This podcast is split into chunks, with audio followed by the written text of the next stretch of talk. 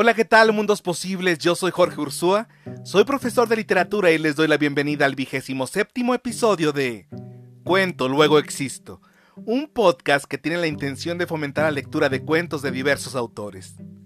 Hoy voy a compartirles la lectura en voz alta de un cuento sombrío, inquietante y terrorífico titulado Los gatos de Ultar, del escritor estadounidense H.P. Lovecraft relato publicado en la revista literaria Tryout en noviembre de 1920.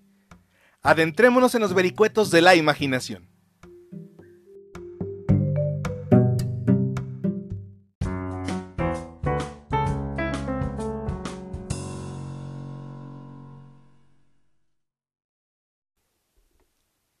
Los gatos de Ultar de H.P. Lovecraft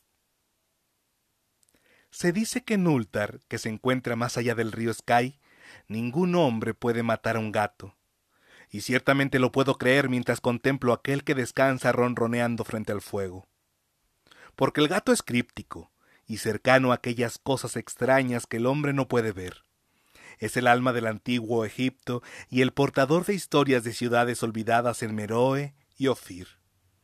Es pariente de los señores de la selva y heredero de los secretos de la remota y siniestra África. La esfinge es su prima, y él habla su idioma, pero es más antiguo que la esfinge y recuerda aquello que ella ha olvidado. En Ultar, antes de que los ciudadanos prohibieran la matanza de los gatos, vivía un viejo campesino y su esposa, quienes se deleitaban en atrapar y asesinar a los gatos de los vecinos. ¿Por qué lo hacían? No lo sé.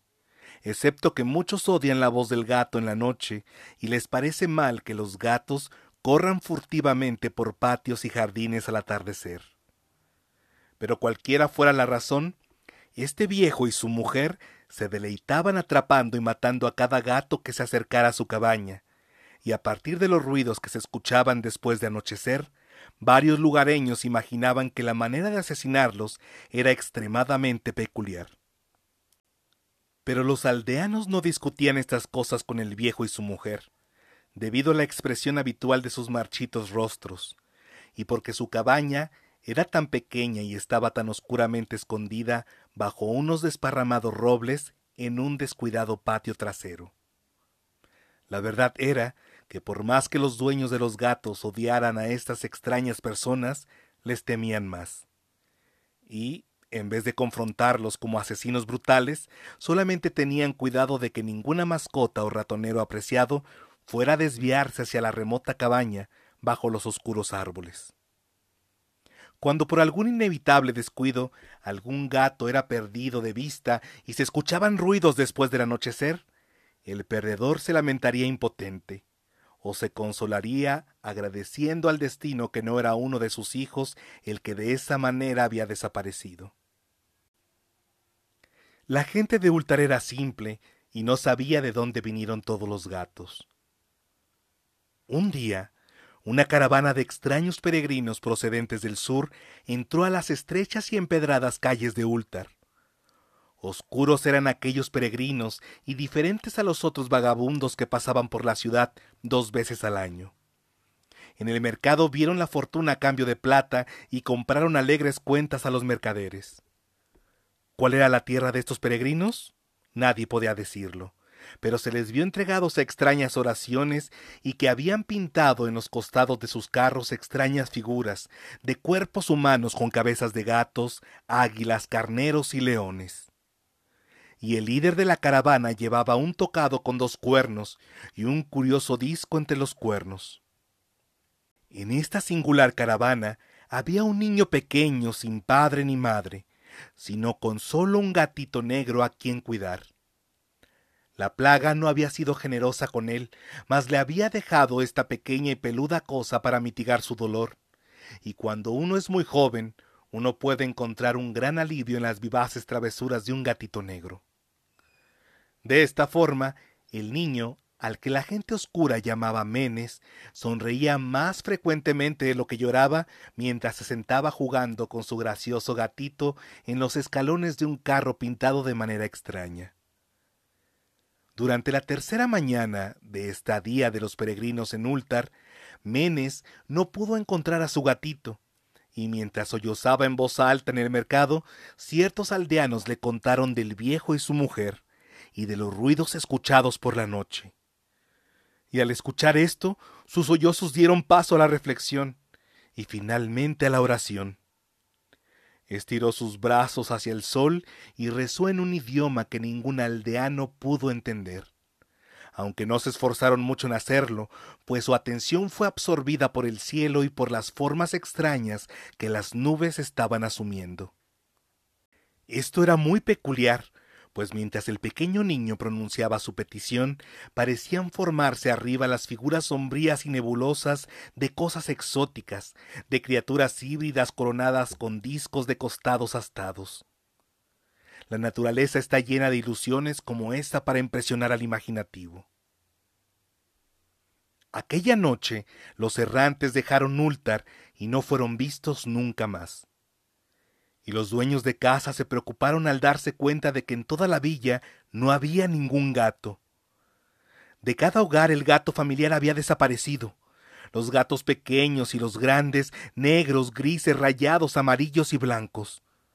Cranon el anciano, el burgomaestre, juró que la gente siniestra se había llevado a los gatos como venganza por la muerte del gatito de Menes, y maldijo a la caravana y al pequeño niño. Pero Nit, el enjuto notario, declaró que el viejo campesino y su esposa eran probablemente los más sospechosos, pues su odio por los gatos era notorio y con creces descarado. Pese a esto, Nadie osó quejarse ante la dupla siniestra, a pesar de que Atal, el hijo del posadero, juró que había visto a todos los gatos de Ultar al atardecer en aquel patio maldito bajo los árboles. Caminaban en círculos lenta y solemnemente alrededor de la cabaña, dos en una línea, como realizando algún rito de las bestias del que nada se ha oído.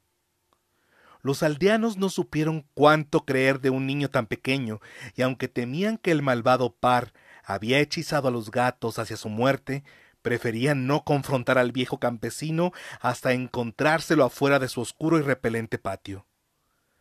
De este modo Ultar se durmió en un infructuoso enfado, y cuando la gente despertó al amanecer, he aquí que cada gato estaba de vuelta en su acostumbrado fogón grandes y pequeños, negros, grises, rayados, amarillos y blancos, ninguno faltaba. Aparecieron muy brillantes y gordos y sonoros con ronroneante satisfacción. Los ciudadanos comentaban unos con otros sobre el suceso y se maravillaban no poco. Cranon, el anciano, nuevamente insistió en que era la gente siniestra quien se los había llevado, puesto que los gatos no volvían con vida de la cabaña del viejo y su mujer. Pero todos estuvieron de acuerdo en una cosa, que la negativa de todos los gatos a comer sus porciones de carne o a beber de sus platillos de leche era extremadamente curiosa. Y durante dos días enteros los gatos de Ultar, brillantes y lánguidos, no tocaron su comida, sino que solamente dormitaron ante el fuego o bajo el sol.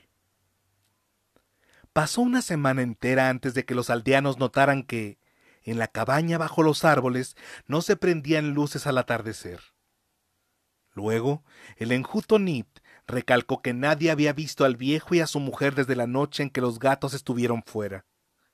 La semana siguiente, el burgomaestre decidió vencer sus miedos y llamar a la silenciosa morada, como un asunto del deber, aunque fue cuidadoso de llevar consigo como testigos a Shank el herrero y a Tul el cortador de piedras y cuando hubieron echado abajo la frágil puerta, sólo encontraron lo siguiente. Dos esqueletos humanos limpiamente descarnados sobre el suelo de tierra, y una variedad de singulares insectos arrastrándose por las esquinas sombrías. Posteriormente hubo mucho que comentar entre los ciudadanos de Ultar. Sad, el forense, discutió largamente con Nid, el enjuto notario, y Cranon y Shank y Tul fueron abrumados con preguntas. Incluso el pequeño Atal, el hijo del posadero, fue detenidamente interrogado y como recompensa le dieron una fruta confitada. Hablaron del viejo campesino y su esposa, de la caravana de siniestros peregrinos, del pequeño Menes y de su gatito negro, de la oración de Menes y del cielo durante aquella plegaria, de los actos de los gatos la noche en que se fue la caravana, o de lo que luego se encontró en la cabaña bajo los árboles en aquel repugnante patio. Y, finalmente, los ciudadanos aprobaron aquella extraordinaria ley, la que es referida por los mercaderes en Atec y discutida por los viajeros en Ir, a saber en Ultar ningún hombre puede matar a un gato. Fin del cuento.